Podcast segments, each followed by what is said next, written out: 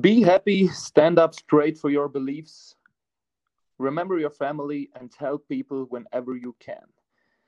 Mit diesem Zitat von Caspar starte ich heute in diese Sendung. Mein Name ist Aaron, ich bin Sänger von Stunde Null und es freut mich heute hier dabei zu sein. Und damit auch ein Hallo von mir. Ihr, die ganzen Zuhörer, sage ich mal, die kennen mich ja meistens schon, wenn man schon eine andere Folge angehört hat. Äh, von mir auch nochmal ein herzliches Hallo an dich, Aaron. Schön, dass du den Quatsch hier mitmachst. Sehr Und äh, was ich mir noch erst vor kurzem klar geworden, tatsächlich seid ihr eigentlich die erste Südtiroler Band, die es wirklich geschafft hat, in einem Stadion aufzutreten, ne? Ja, die erste würde ich nicht sagen, da war es ja wirklich noch freiwillig oder unantastbar waren auch dabei. Aber ja, man kann sagen, wir waren die ersten, weil wir als Opener gespielt haben, ja, auf jeden Fall.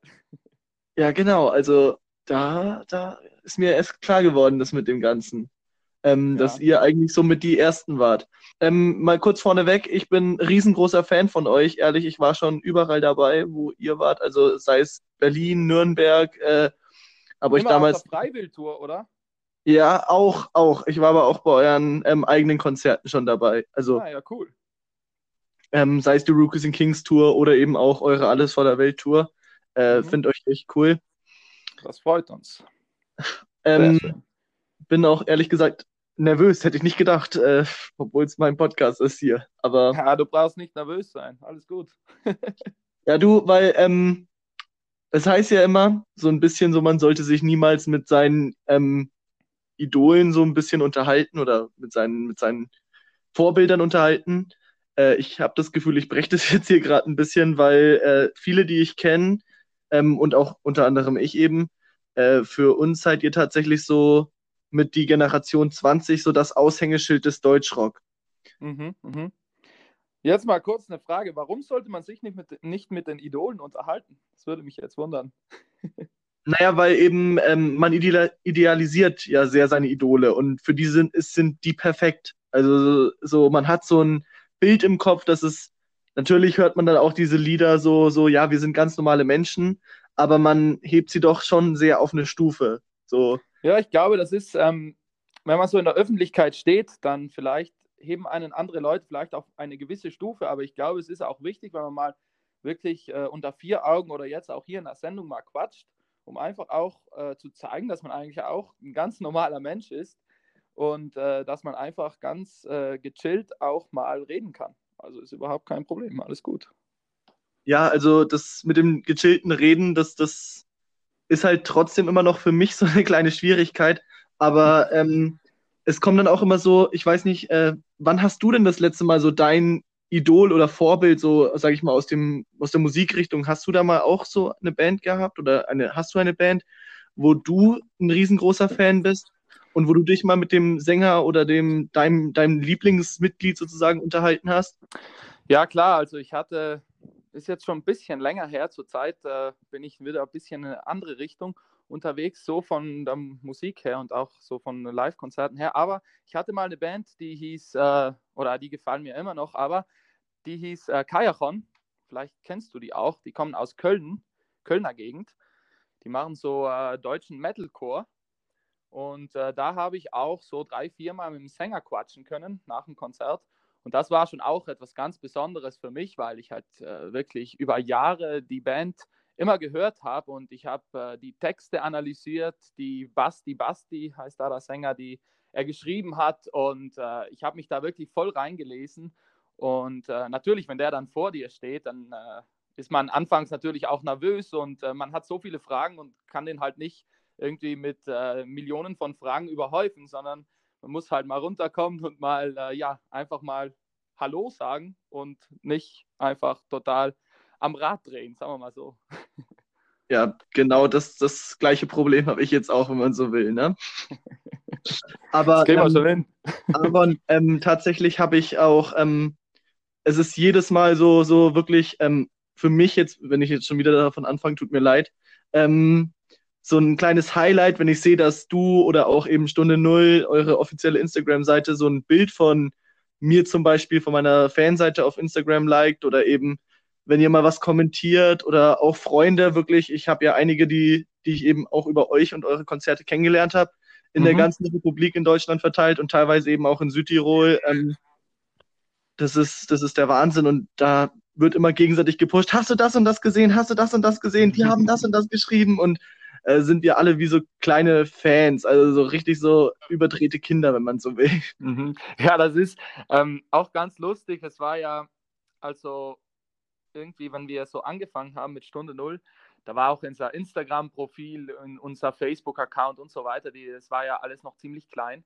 Und dann äh, ging das Schlag auf Schlag. Das änderte sich dann äh, von einer Woche auf die andere, wo wir wirklich viel Zuspruch bekamen. Und äh, uns war von Anfang an immer wichtig, dass wir mit den Leuten kommunizieren. Deshalb schauen wir auch, dass wenn wir Nachrichten bekommen, irgendwelche äh, Fragen zur Band gestellt werden und so, die auch wirklich äh, zu beantworten, soweit es uns natürlich möglich ist. Denn wir werden tagtäglich mit Tausenden von Nachrichten, Tausende nicht, aber halt sau vielen Nachrichten überhäuft. Und da nehmen wir uns wirklich auch die Zeit zu kommentieren, Fragen zu beantworten, weil das irgendwie für uns sehr, sehr wichtig ist, weil wir machen Musik, wir sind Künstler und wenn dann unsere Musik noch von anderen Leuten gefeiert wird, dann ist es einfach unbeschreiblich schön für uns und dafür möchten wir uns natürlich auch bedanken und auch Fragen beantworten und einfach ja, zusammen mit unseren Fans auch äh, da was machen. Also das ist ganz klar für uns. Finde ich persönlich klasse. Und äh, gerade weil du gesagt hast, Fragen beantworten, das trifft es ganz gut. Ich habe nämlich eine ganz, ganz allgemeine Frage an dich, mhm. Die ähm, ich mir schon seit langem stelle und auf die ich persönlich nicht wirklich eine Antwort finde. Okay. Aber äh, vielleicht kannst du mir da mal helfen, vielleicht auch eine andere Sichtweise auf die ganze Frage zu finden. Nämlich lautet die Frage, ist das Wesen des Menschen gut oder schlecht? Oh, ziemlich eine tiefgründige Frage. Ja, das ist ähm, wirklich für mich gar nicht so leicht, die so selbst zu beantworten. Es gibt also, tausende Gründe, die für gut sprechen und tausende Gründe, die für schlecht sprechen. Mhm. Ich dachte jetzt, es kommt eine Stunde Null-Frage. nee, tatsächlich, ich will dich ja als, als Mensch hier kennenlernen mhm. und meine Zuhörer, also unsere Zuhörer, die finden das ja auch ganz cool, dass man mhm. eben mal, gerade dafür ist ja dieser Podcast, sage ich mal, gedacht. Ich weiß nicht, ob du vielleicht mal reingehört hast in der Folge mit Viva, also mit Flo von Habe ich kurz reingehört, ja, habe ich reingehört. Oder auch mit Tobi von den Local Bastards. Äh, wir wollen auch teilweise die Leute mal wirklich ein bisschen anders zu Wort kommen lassen, weil mhm. eigentlich mache ich ja diesen Podcast mit einem anderen Basti zusammen. Und okay. äh, die, für die Nerd-Folgen bin ich zuständig. Also mhm. Nerd-Folge bei Deutschrock, weil ich Riesenfan bin. Er hat euch zum Beispiel kennengelernt, also der andere Basti, auf dem, äh, in Geiselwind war das. Ah, okay, ja, cool. Da hat er auch gemeint, so, weil er ist eigentlich so gar nicht auf Deutschrock, aber euch fand er cool. Also, ihr, ihr habt einen guten Job gemacht. Nee, aber um meine Frage zu beantworten, ja, die Stunde Null Fragen kommen auch alle eingehen. Ähm, ich glaube, äh, das Wesen des Menschen ist auf jeden Fall was Gutes. Es ist nur so, dass wir ähm, gewisse Sachen, glaube ich, einfach viel mehr zu schätzen wissen sollten. Und äh, ich glaube auch die ganze Corona-Krise zurzeit, ich sitze jetzt seit drei Wochen in Hausarrest und habe mich anfangs auch gefragt, was mache ich denn überhaupt hier? Wir sollen da in Freiheit leben und müssen wirklich im Haus bleiben. Aber es ist effektiv so, dass, dass der Mensch da eigentlich auch ein bisschen selber schuld ist. Wir haben wirklich die Natur und so äh, jahrelang mit Füßen getreten und dass da mal irgendwas ein Konter kommt, das ist eigentlich ganz klar äh, von meiner Sicht aus jetzt. Und ich glaube, dass auf jeden Fall der Mensch, der hat natürlich äh, Berechtigung auf ein Dasein, so wie jedes andere Lebewesen auch. Aber wir müssen uns halt schön langsam wirklich auch an Regeln halten und auch wirklich die Umwelt, Natur und Lebensräume, die Tiere alle respektieren lernen. Ansonsten geht da alles wirklich den Bach runter.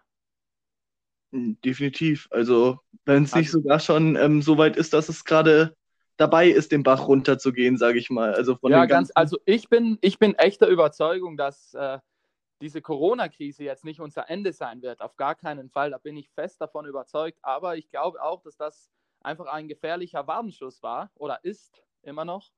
Ähm, und dass wir uns einfach in Zukunft wirklich auch vielleicht mal mehr nach links und auch nach rechts schauen sollten und äh, einfach gewisse Sachen mehr zu schätzen wissen lernen, weil beispielsweise, ich muss auch sagen, jetzt hier im Hausarrest habe ich Sachen angefangen, die ich immer irgendwie so rausgezogen habe, wo ich immer gesagt habe, das mache ich mal, wenn ich Zeit habe, das mache ich, wenn ich Zeit habe und das auch und das auch. Und jetzt habe ich effektiv die Zeit und beschäftige mich, beschäftige mich mit Sachen, ähm, die mir einfach wichtig sind, wo ich vorhin einfach äh, mir die Zeit fehlte. Und jetzt ist so viel Zeit da und da kann ich ein, einfach mal auf die Sachen eingehen, die mir einfach auch persönlich ganz wichtig sind.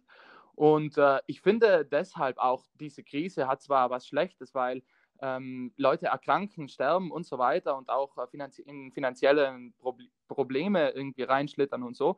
Aber ich glaube auch für viele ist das äh, eine neue Chance, auch ein Neuanfang. Die können halt wirklich mal das machen, worauf sie wirklich Bock haben und worauf, äh, wofür ihr Herz einfach schlägt. Und deshalb glaube ich einfach, dass erstens die Corona-Krise nicht unser Ende sein wird. Aber ich glaube, wie schon gesagt, wir müssen einfach ein bisschen bedachter durchs Leben gehen zukünftig, damit auch die nächsten Generationen noch was von dieser Welt haben. Definitiv. Also das ist, wird ganz, ganz groß geschrieben. Auch, ähm, also bei, denke ich mal, gerade jetzt so ähm, der Generation, wenn ich jetzt mal uns in die gleiche Generation zähle, so alles, was unter 40 ist, rechne ich jetzt mal einfach in die gleiche. Ich denke, ja. da ist schon ein bisschen das ähm, noch ein bisschen anders mit dem, wie man eben jetzt auf die äh, Natur achtet und auch eben mit allem, was man konsumiert, was man verbraucht und so weiter, eben, dass man da ordentlich ein Auge drauf hat. Und gerade das, was du gesagt hast mit dem nach links und rechts schauen, mal über den Tellerrand, gebe ich dir zu 100 Prozent recht. Ähm, ich würde jetzt auch gleich mal ganz kurz weitermachen mit einer mhm. äh, anderen Frage, wenn das für dich in Ordnung wäre. Ja, klar. Nämlich, pass auf, Netflix kommt morgen und sagt, hey, wir möchten die Geschichte von Stunde Null verfilmen zu einer Serie. Okay. Welches Schlüsselereignis muss unbedingt absolut zu 100 Prozent gleich mit rein? Also wo bist du dir sofort sicher, das muss in diese Serie mit rein? Welches Erlebnis? Also ich kann da sofort antworten, muss ich echt sagen. Also wir von der Band, wir machen ja schon jetzt über zehn Jahre Musik zusammen, also seit 2009. Und äh, vorher hat, hatte die Band einfach einen anderen Namen, da war auch, auch eine andere Formation dabei. Und ich glaube, dass man das, dass wir das jetzt bestimmt nicht nur auf Stunde Null projizieren, sondern ich glaube, der Beginn der Band, ähm, das ist, glaube ich, das größte Schlüsselelement für uns alle persönlich. Denn äh, es war damals 2015 so, dass wir Stunde Null gegründet haben, auch mit der anderen Formation, um einfach, ähm, wie schon der Name auch sagt, Stunde Null, das ist ein Neuanfang. Und wir haben da alle persönlich von neu angefangen, von Null sind wir gestartet und sind dann einfach ähm, losgefahren. Und ich glaube, dass ähm, wirklich, dass man da wirklich die ganze Zeit in der wir wirklich in einer Band waren, das ist ja schon länger, wie, wie es die, die Stunde Null überhaupt gibt, dass man das, glaube ich, auch ein bisschen mit einbauen sollte und auch muss, glaube ich. Auf jeden Fall, weil der Beginn einfach sau wichtig war für die Band. Ja, denke ich mir, ähm, weil ohne den Beginn gäbe es ja dann, sage ich mal, wenn man es jetzt wirklich mal auf die Serie projiziert, dann gäbe es die ja gar nicht. Aber ja. ich meine, mein, ähm, mein Hintergedanke bei der Frage war jetzt mehr, ähm, jetzt mal abgesehen von der Gründung logischerweise, mhm. äh, das, was dich am meisten geprägt hat. Also jetzt, jetzt als Person, was würdest du, wenn jetzt wirklich dann der Regisseur kommt und fragt, Aaron, was willst du unbedingt in der Serie haben? Soll es das Unterschreiben bei Rookies and Kings sein? Soll es das Konzert in der Wohlheide sein oder auch in der äh, Commerzbank Arena? eure erste eigene Tour, sage ich mal, der Tourabschluss. Mhm. Die ah, okay, meinst du ein, ein, ein spezifisches äh, äh, Ereignis oder so?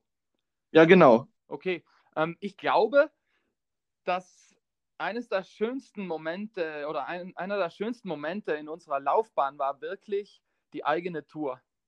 Also da muss, muss ich echt sagen, da sind wir, wir haben, hatten das ja schon wirklich ein halbes, dreiviertel Jahr davor so geplant alles und wir wussten halt nicht, auf was wir uns da einlassen. Also es ist, war wirklich so, dass uns einige Berater äh, ein bisschen auch davon abgeraten haben, sagen wir mal nicht, aber so ein bisschen, hatten die ein bisschen Zweifel, dass wir wirklich einen Halden füllen könnten nach äh, drei Jahren äh, oder nach vier Jahren Bandgeschichte, äh, sagen wir mal. Und ähm, wir wa waren da uns aber ziemlich sicher, dass das alles funktioniert.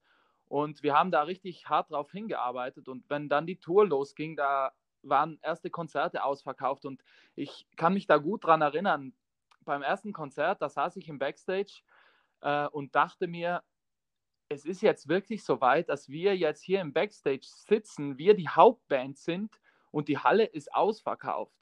Also das schon mal irgendwie zu realisieren und zu begreifen, ich glaube, genau der Moment, Tourauftakt von der Alles voller Welt Tour, ich glaube, das muss auf jeden Fall in die Serie rein. Also das schon mal Und natürlich, irgendwie. natürlich muss, natürlich muss Nürnberg auch rein, ne? weil da war ich. Also Natürlich die ganze Alles voller Welt von vorne bis hinten, das meinte ich auch, weil es war halt wirklich so, dass wir, das, da kamen einfach so viele Leute, wir hatten uns das echt nicht erwartet. Das war ohne Scheiß so. Und äh, habt ihr das- genau Zahlen, wie viele Leute am Ende auf der ganzen Tour mit, mit euch gefeiert haben? Äh, ich glaube, das waren so dreieinhalb bis 4.000, dreieinhalb sowas. Boah, das ist eine Hausnummer. Und das ist halt irgendwie geil, weil ähm, das ist unsere erste eigene Tour. Wir waren damals, äh, das erste Mal standen wir auf eigenen Füßen. Wir hatten ja vorher nur so, oder nur kann man nicht sagen, aber wir hatten vorher nur Support-Slots. Und ähm, da natürlich kommen die Leute hauptsächlich für die Hauptband. Und wenn man dann selber Hauptband ist, das erste Mal, und dann sind schon Shows ausverkauft und äh, die Leute kaufen Tickets und äh, wollen quatschen mit dir und äh, ist einfach, ich, ja, das kann man einfach schwer beschreiben, ist einfach richtig, das war einer der schönsten Momente überhaupt für mich persönlich und äh, ja, das wird mir auf jeden Fall ewig in Erinnerung ble- bleiben und ich glaube auch, dass Netflix da eine Freude hätte mit dem. Definitiv. Ich meine, also wir haben ja eh, also als Fans haben wir ja alle unsere Freude dran gehabt an, an eurer gesamten Tour, was man da für Bilder und Eindrücke mitbekommen hat. Und äh, das finde ich persönlich noch ganz, also noch in Anführungszeichen, das finde ich persönlich äh, wahnsinnig geil, wenn man gerade so im, im Bereich des, des Deutschrock ist. Da kommt es so meiner Meinung nach so ein bisschen weniger schnelllebig rüber, wenn man es mal mit den anderen Musikrichtungen vergleicht. Und es ist viel, viel familiärer. Also so zum Beispiel, ich habe Leute getroffen in Berlin, die habe ich auch in Nürnberg wieder gesehen. Und das war einfach viel zu cool, dass die Leute sozusagen immer mit euch mitgefahren sind, weil, weil ihr halt so die ganze Karawane angeführt habt. So, wir folgen euch. So, das fand ich einfach ein unglaublich spannendes Erlebnis. Und Ja, es die ist, nächste Tour werde ich übrigens wieder mitgehen, ne? egal wohin. Das ist cool, das freut mich zu hören. Sehr schön. Nee, das war für uns ja auch äh, eine mega, mega geile Erfahrung, weil uns einfach Leute anschrieben auf, ähm, auf Instagram. Die sagten dann, äh, ich habe durch eure Tour fünf neue dicke Freunde kennengelernt. Und dann war mir das erste Mal klar, dass auch wir als Musiker nicht nur die Aufgabe haben, auf der Bühne zu stehen und Musik zu machen, sondern wir haben auch irgendwie eine Gemeinschaft erschaffen, wo sich jeder irgendwie kennt. Und dadurch, dass das für uns auch ein bisschen Neuland war damals, äh, auch wenn wir mit Freiwild mitgefahren sind, haben wir das auch schon ein bisschen bemerkt, aber direkt bei uns, bei den Shows, haben wir das dann wirklich äh, hautnah spüren können. Und das war halt ohne Scheiß ein richtig geiles Erlebnis auch. Und das war richtig schön zu sehen, wie sich die Leute untereinander richtig vernetzen. Und das ist einfach, ja, mega, mega cool. Ja, da, Und übrigens, wenn du wirklich, wenn du Kontakt zu Netflix hast, dann äh, schlag das mal vor. Nee, zu Netflix leider noch nicht, zu Spotify ein bisschen, aber ich denke mal, da habt ihr selbst Kontakt zu. Also, seid ja mit die, mit die Größten da ähm, Ja. im Deutschrock-Bereich. Was ich aber jetzt noch fragen wollte, das ist einfach so, weil ich die jeder Band stelle, diese Frage, die ich jetzt hier interview oder auch noch interviewen werde, äh, weil ich das einfach selbst unglaublich spannend. Äh, was war denn das Witzigste, was dir je passiert ist ähm, auf Konzert, egal ob als Sänger oder eben als Fan, also selber als Gast der Show? Ja, das war damals, also es ist jetzt nicht der, die Stunde Null Zeit gewesen, also es war vor Stunde Null. Da hatten wir mal mit Freiwild äh, einen Auftritt in Innsbruck im Hafen, das ist so, ein Kon so eine Konzerthalle. Und ähm, damals waren wir auch als Vorband dabei. Und am Tag vorher hatten wir die Generalprobe im Proberaum. Und wir haben damals beschlossen, einfach so richtig abzugehen, einfach alles zu geben, genauso wie am Tag nachher, also wie beim Konzert halt. Und dann äh, sind wir halt im Proberaum voll abgegangen. Ich habe richtig krass geheadbangt und äh, irgendwann brach ich fast zusammen, bin dann nach Hause, hat mich einer von den Jungs nach Hause begleitet und dann direkt ins Krankenhaus gefahren. Ähm, was ich hatte, wusste ich nicht. Keine Ahnung, ich hatte irgendwo beim Nacken Schmerzen. Ich ging dann oben rein, ein Arzt hat mich untersucht und hat mir dann bestätigt, dass ich ein mittelschweres Schleudertrauma habe und was ich denn gemacht hätte. Und ich habe gesagt, ja, ich habe äh, eine Probe gehabt, also ich habe Bassgitarre gespielt und der hat dann angefangen zu lachen, der kriegte sich kaum mehr ein und ich dachte mir damals, okay, ich habe einen Arzt wirklich noch nie lachen sehen, weil man ja immer sagt, Ärzte haben ja schon alles gesehen, aber scheinbar mhm. nicht. Er meinte, ähm, das passiert normalerweise beim mittelschweren Unfall, Autounfall, Verkehrsunfall. Und äh, ja, ich bekam dann eine Halskrause und bin dann Tag nachher nach Innsbruck gefahren, habe dann das Konzert gemacht äh, mit den Jungs, äh, stand da auf der Bühne. Es war eine Affenhitze. Ich glaube, das war das wirklich das heißeste Konzert, das ich je erlebt habe. Auch mit der Krause um den Hals. Und äh, ja, das war halt wirklich, zum einen war es ein tragischer Moment, weil das eine riesengroße Möglichkeit auch für uns war. Und äh, einer steht dann oben wie, wie ein Stein. Ich habe mich kaum bewe bewegen gekonnt. Und äh, ja, es war halt auch, aber auch saulustig halt nachher. Philipp meinte immer, der äh, gab mir dann den Namen irgendwie Halsmeister Krause oder sowas. Und wir haben uns echt zu Tode gelacht. Aber ja, schlussendlich, ich hatte Schmerzen, war auf Medikamente und konnte das Konzert halt auch nicht so richtig genießen. Aber bis zum Schluss ist alles gut gelaufen. Und ja, das ist halt einer der lustigsten und auch der tragischsten Momente in meiner Bandgeschichte gewesen, auf du jeden hast Fall. dich tatsächlich ins, ins Krankenhaus geheadbangt, wenn man so will. Ohne Scheiß, ja. Also ich bin noch ein richtiger Rocker glaube, das kann keiner von sich behaupten. nee, tatsächlich nicht. Also, das, das habe ich, noch, also, hab ich noch nie gehört, sowas in die Richtung. Ich glaube, das ist auch bei den, bei den jetzt sage ich mal, weltbekannten äh, Bands wie jetzt ACDC oder, oder Led Zeppelin ist es, glaube ich, noch nicht vorgekommen. Ich glaube auch nicht. Also, ich habe das auch noch nie gehört, aber ja, es war halt so. Ich bin halt ein richtiger ja. Rocker. Ja, aber es ist auf jeden Fall eine geile Geschichte. Also. Ja, aber es ist effektiv so, ähm, äh, aus der Scheiße, da habe ich auch wirklich gelernt und äh, muss halt immer vorm Auftritt ein paar Übungen machen, irgendwie, dass es halt nicht wieder passiert, weil äh, Stunde Null ist ja, wir machen ja auch Musik, die, ähm, sagen wir mal, ein bisschen schneller vonstatten geht und wo man auch auf der Bühne so richtig abgeht und äh, da will ich natürlich auch alles geben, ohne mich irgendwie wieder ins Krankenhaus zu bangen. Ja, ist verständlich. Aber ja, da habe ich schon hinbekommen. Das äh, weiß ich jetzt, wie das alles äh, zu machen ist, ja. Also ist es dir seitdem nicht mehr passiert? Seitdem äh, eigentlich nicht, nee. Eigentlich? Jetzt bin ich neugierig. Scheiße, ich habe jetzt das Wort. Ich dachte mir, wenn ich jetzt eigentlich sage, dann hackt er nochmal nach. Nee, nee, wir, wir, so, wir unterhalten uns hier ganz. Ich, hab, äh, ich bin dann zur Physiotherapie gegangen und so weiter. Also es war ein bisschen ein längerer Prozess. Ich habe da echt, ähm, ja, hatte dann auch ein bisschen Probleme nachher, aber nicht ähm, irgendwie, dass mich das irgendwie einschränkte in meinen täglichen ähm, Verpflichtungen, die, denen ich nachgehe oder so. Aber ich halt, bin halt wirklich zur Physiotherapie gegangen und musste das halt erst wieder aufbauen, alles. Und also war schon ein längerer Prozess wie nur dieses Konzert und nachher war alles wieder cool.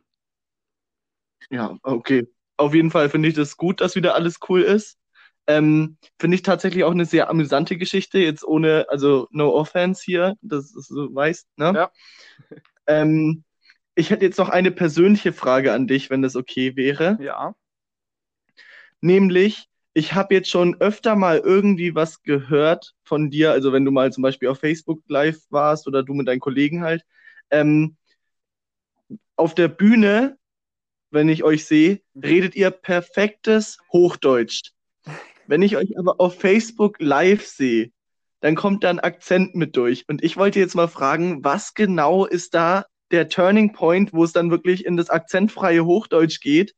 Und wenn es nicht ist, also ist es dann ab dem Moment, wo ihr in Deutschland seid, oder ist es in dem Moment, wo ihr wirklich nur mit, Deu also mit deutschsprachigen, hochdeutsch sprechenden Leuten redet? Ab wann ist es wirklich so dieser, weil ich habe das noch nie bei irgendeinem so mitbekommen. Selbst Leute aus Niederbayern reden schlechteres Hochdeutsch als ihr.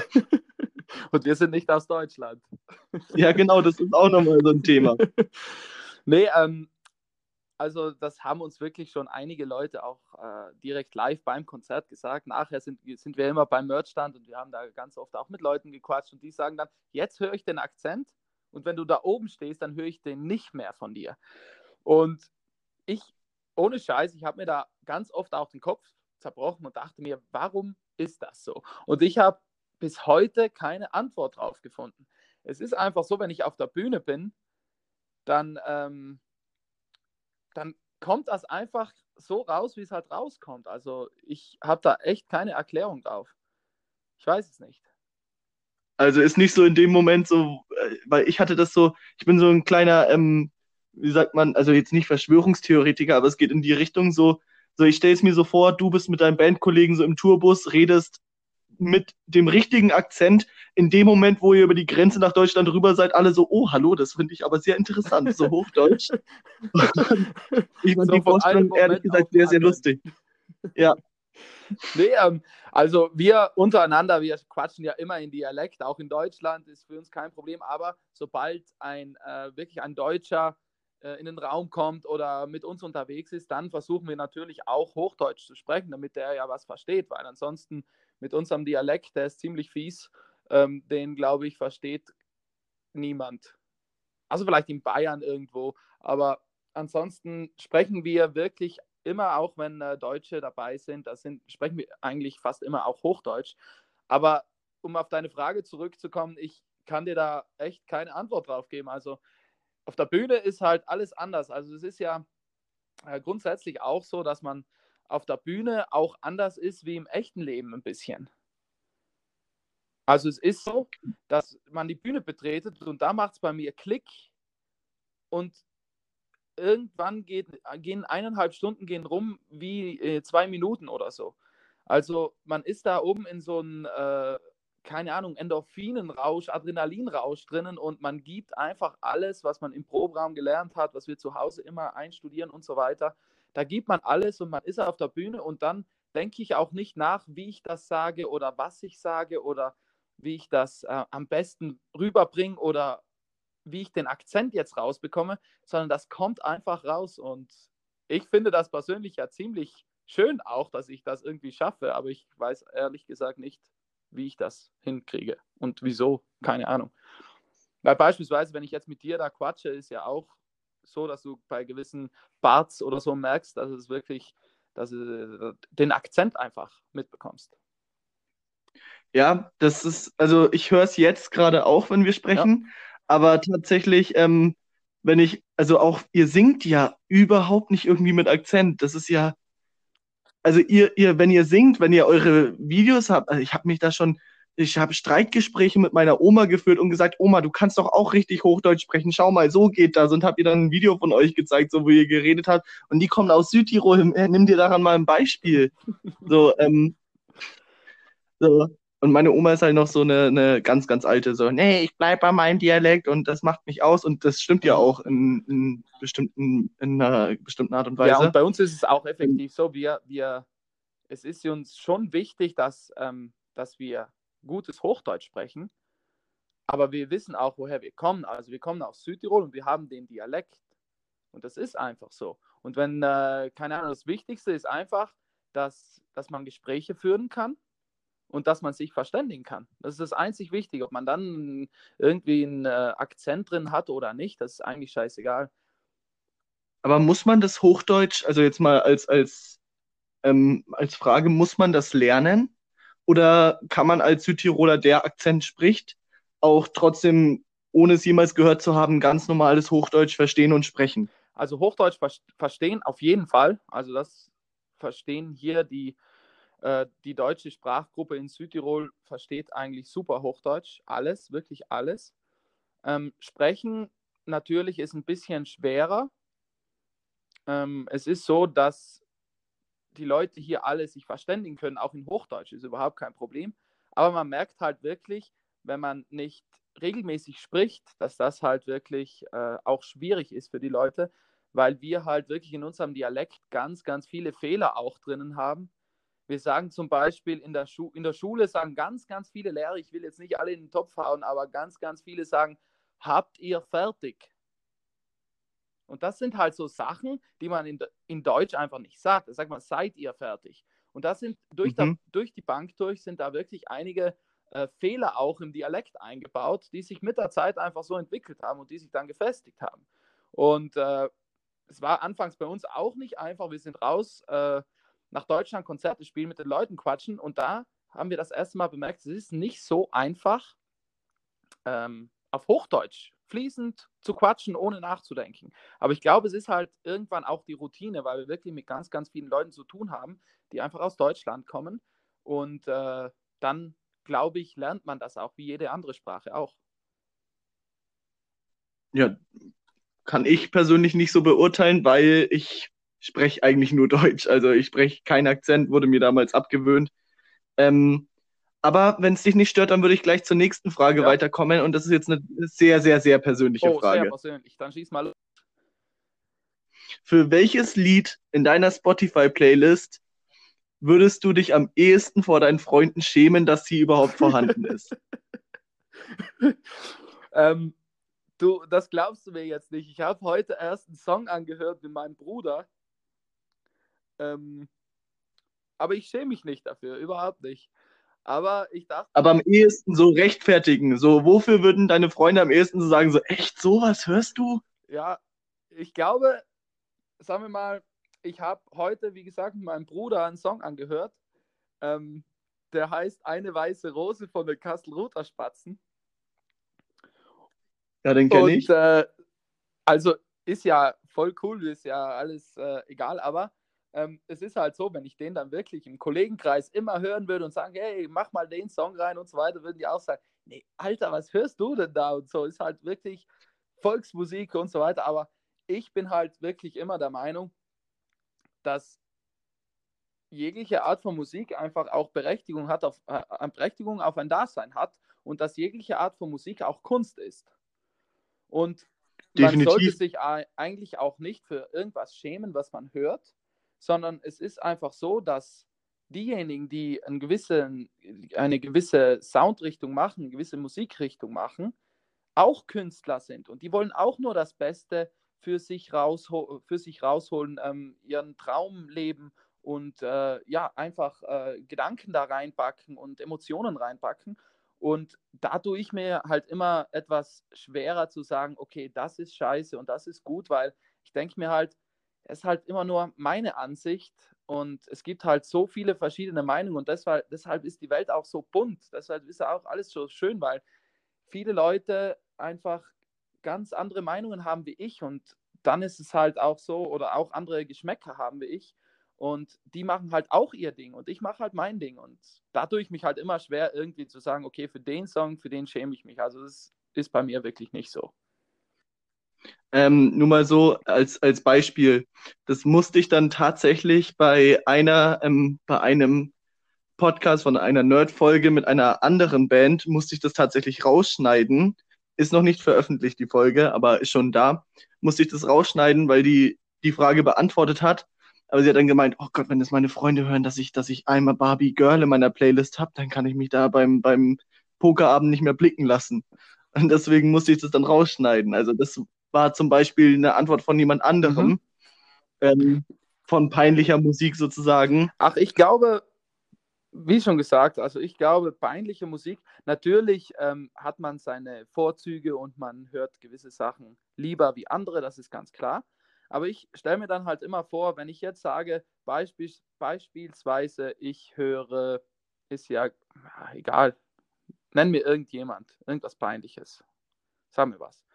Ähm, mir fällt jetzt nichts ein. Egal, irgendein Schlagerzeug, okay?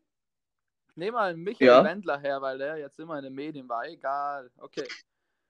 Wenn einer dann sagt, ja. okay, das kann man nicht hören, ich höre mir das auch nicht an. Aber es gibt halt so viele Leute, denen diese Musik einfach gefällt. Und das ist auch gut so und das passt auch so.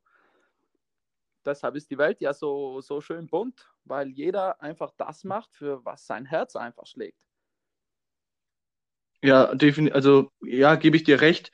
Wobei ähm, die Musik und den Künstler, sage ich mal, muss man ja trotzdem nicht immer so auf das Gleiche reduzieren, weil zum Beispiel meinetwegen ist die also jetzt Musik von Michael Wendler kann gerne jeder hören, aber es ist, es reflektiert halt, sage ich mal, es ist interpretiert von einem Sänger, der vielleicht anders irgendwie etwas äh, zwiespältig ist oder etwas umstritten, nenne ich es mal, ist. Also da würde ich dann noch mal ein bisschen differenzieren, aber ähm, ich meinte jetzt, wenn ich jetzt noch mal gleich anhängen darf, so ähm, in die Richtung, sagen wir mal, du müsstest, du müsstest auf ein Konzert gehen von, wie nehmen wir denn, entweder Ed Sheeran oder der 187 Straßenbande.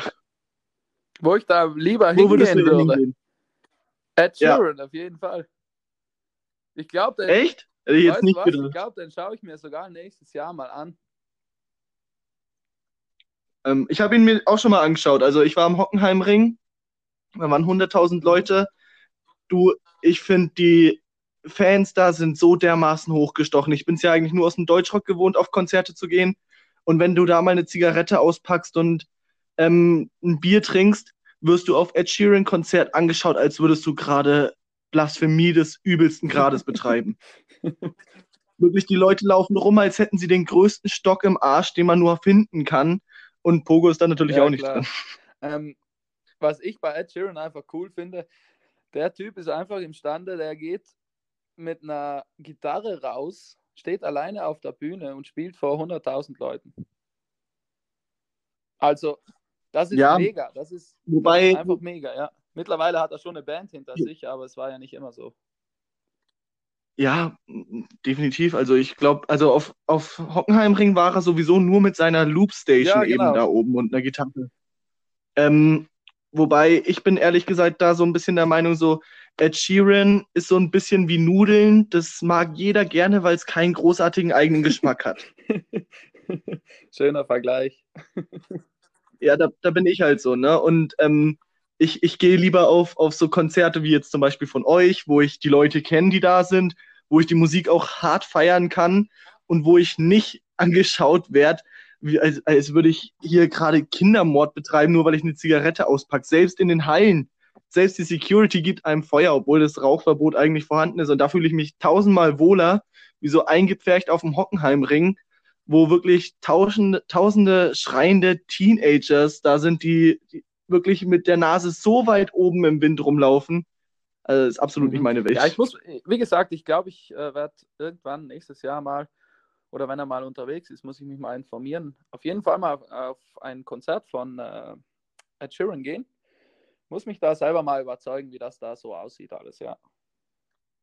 Und wa was war jetzt nochmal, weil mir das gekommen ist, das habe ich dir ja schon vorhin auch mal gestellt, so oder angedeutet. Ähm, was war denn das geilste Konzert, auf dem du je als Besucher warst? Oh, oh ja, jetzt weiß ich's. Ähm, okay, mit, sagen wir mal, mit Freiwild sind wir unterwegs gewesen. Das ist auch immer sehr geil. Aber ich glaube, das geilste Konzert, wo ich als Besucher im Publikum stand, das war äh, echt Parkway Drive in äh, München im Zenit. Also das hat mich echt total umgehauen. Also es war mega geil. Ich habe mir nicht so viel erwartet und meine, ja, meine Erwartungen wurden einfach vom ersten Lied an sofort übertroffen. Also was die von der Bühne runterknallten, das war mega geil. Ohne Scheiß. Wann war das? Das war, lass mal denken, 2017. So okay, nee, dann, dann war das nicht das da, wo, wo ich jemanden da kannte, der da ich war. schon, ja, sowas. Also die sind mega. Ich war ja schon zweimal bei Parkway Drive, einmal in Mailand hier in Italien und äh, einmal eben in München. Und in Italien war das auch äh, ziemlich geil, aber München hat, hat alles übertroffen. Mega geil. Freut mich zu hören. Also ja. nicht, dass ich irgendwie was dafür könnte, aber freut mich trotzdem zu hören. Du, Aaron, wir sind jetzt auch schon ähm, am Ende dieser kleinen Sendung angelangt, sage ich mal, von der Folge Rampot. Ähm, ich wollte dir nochmal persönlich Danke sagen, dass ja, du hier mitgemacht hast bei dem Quatsch und dir auch gleich noch eine Bitte mal übertragen, wenn das möglich wäre. Ja. Nämlich habe ich zwei Freunde, die deine ähm, Musik bzw. eure Musik unglaublich hart feiern. Und ich würde dich da jetzt mal ganz ähm, unterwürfigst bitten, dass du mal dem Peter und die Sandrina aka Middle Aldrin grüßen würdest. Den Peter und die Sa Sabrina, wie? Sandrina. Sandrina, okay. Hier direkt. Ja, bitte.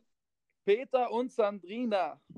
Hier ist Aaron von Stunde Null und äh, ich habe eben gehört, dass ihr mega, mega unsere Band feiert und äh, das freut mich zu hören und ich hoffe auf ein baldiges Wiedersehen, auch äh, ja, nach dieser Corona-Krise, wenn wir wieder unterwegs sind. Und ja, ich hoffe, euch mal auch persönlich kennenzulernen. Kommt mal auf ein Konzert rum, quatscht mich an, dann plaudern wir ein bisschen. Freut okay, mich. und in ja. diesem Sinne möchte ich mich jetzt hier ganz herzlich von dir verabschieden, Aaron. Es war mir eine Ehre, mit dir diese Folge von Rampot aufnehmen zu dürfen. Ähm, an die ganzen Zuhörer da draußen sage ich auch ganz oft, es werden definitiv noch einige Folgen kommen eventuell auch andere Nicht-Nerd-Folgen, so wie jetzt heute mit Stunde Null. Ähm, das letzte Wort gehört dem Aaron, wie immer unserem Gast. Von meiner Seite aus war es das jetzt endgültig. Ich sage Tschüss, Aaron, das letzte Wort gehört dir. Ja, vielen Dank äh, für die Einladung zu dieser Sendung. Mega geiles Format, gefällt mir gut. War angenehm mit dir zu quatschen und äh, ich wünsche euch allen da draußen viel, viel Gesundheit, viel Kraft. Haltet durch und ja, hört unsere Lieder an. Und wenn wir wieder auf Tour sind, kommt vorbei und wir feiern wieder richtig das Leben. Ich freue mich auf euch. Tschüss und danke für alles. Ciao.